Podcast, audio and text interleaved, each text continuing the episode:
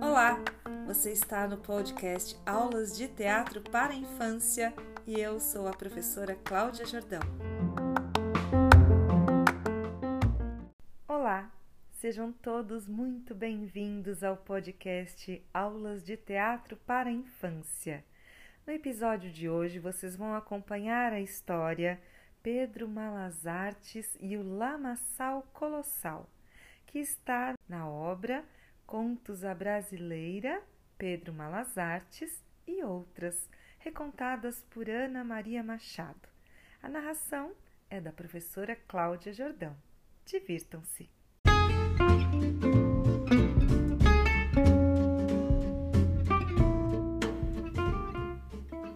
Você conhece o Pedro Malas Artes? Se não conhece, pode ir se preparando, porque ele pode aparecer aqui a qualquer hora. Ele não esquenta lugar, está sempre indo de um canto para o outro. Fica um tempinho trabalhando numa fazenda, sai e vai para outro emprego num sítio, daí a pouco já está numa vila vendendo umas coisas na feira. Quando a gente menos espera, Pedro já está de novo na estrada, caminho da cidade ou de outra fazenda, onde possa ter uma oportunidade melhor. Muda toda hora, sempre em busca de um trabalho mais bem pago, de um patrão que trate bem, de um negócio mais interessante.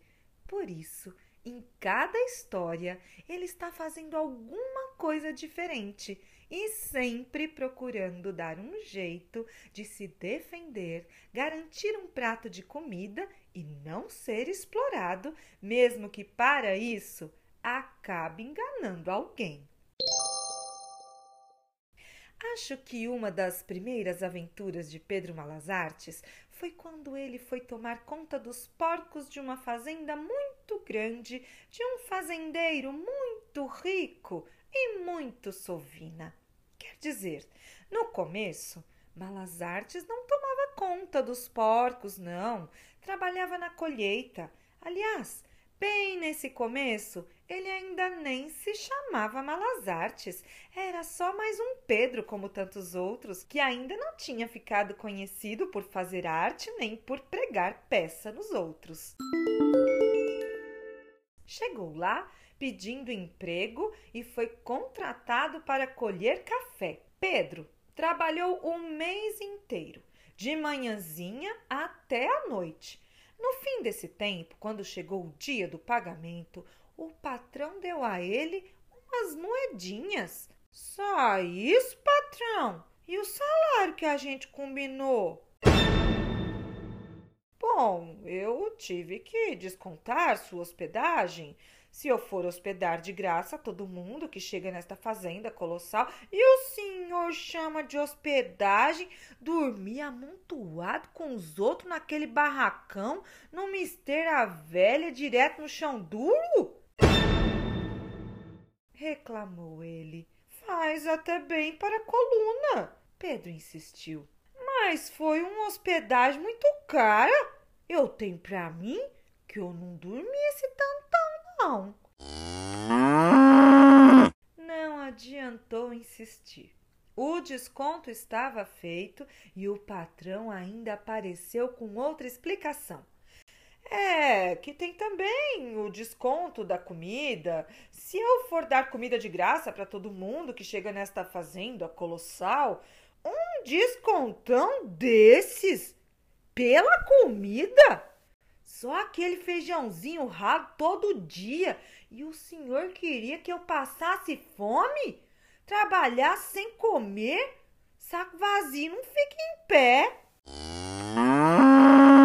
Claro que eu não quero ver você com fome, mas comida custa dinheiro, respondeu o patrão. Tenho que descontar do seu salário o preço do feijão com arroz, do sal, da linguiça, da lenha que cozinhou a comida, do óleo, do alho e da cebola que a cozinheira usou no refogado, do salário da cozinheira, do sabão que lavou as panelas, do. Chega, patrão, chega!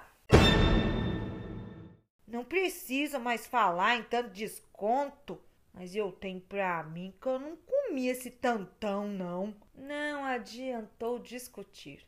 O desconto estava feito. Pedro resolveu que no mês seguinte ia ser diferente. Trabalhou do mesmo jeito, de sol a sol, mas não dormiu no barracão, nem comeu com os outros. Com o pouquinho de dinheiro que tinha ganho, comprou na venda sua própria esteira e dormia embaixo de uma árvore. Pescava no ribeirão, armava arapuca na mata e no fim do dia, quase sempre, tinha alguma coisa para assar numa fogueirinha ao ar livre.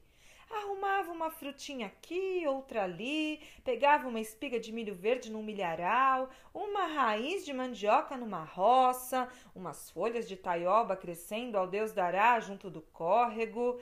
Quase sempre dava um jeito de não comer com os outros. Dessa vez, o patrão ia ver só.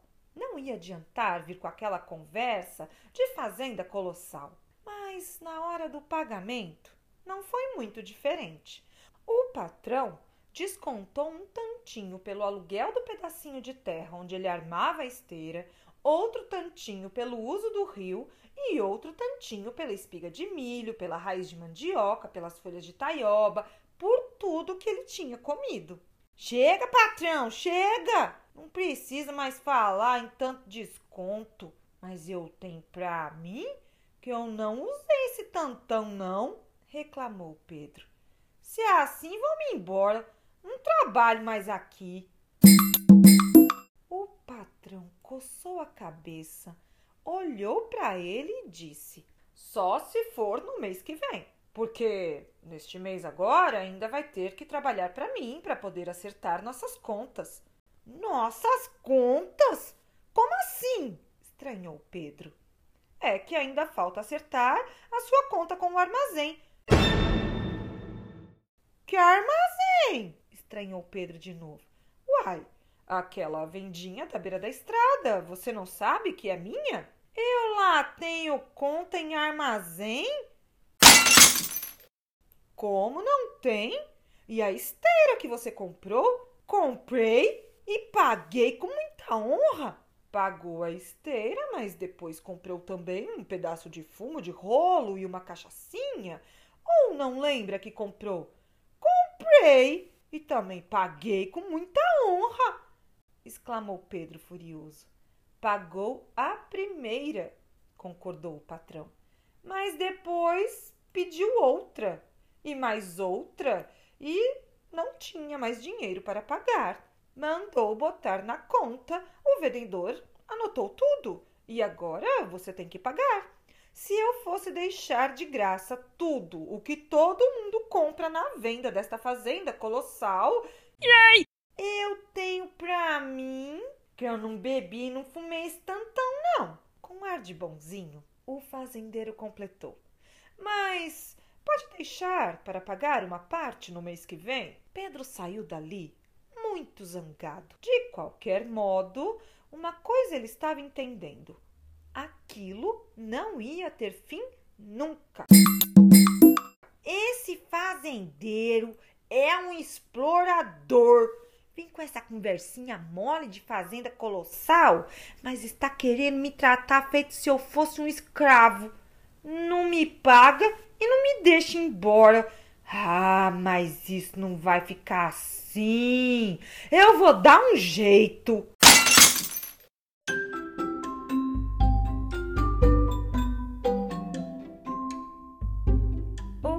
será que o Pedro Malas Artes vai aprontar com esse patrão espertinho? Vocês vão acompanhar a segunda parte desta história na semana que vem.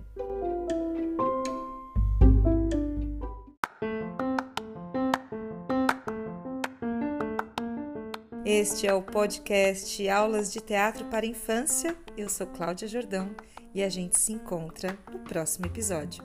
Até lá!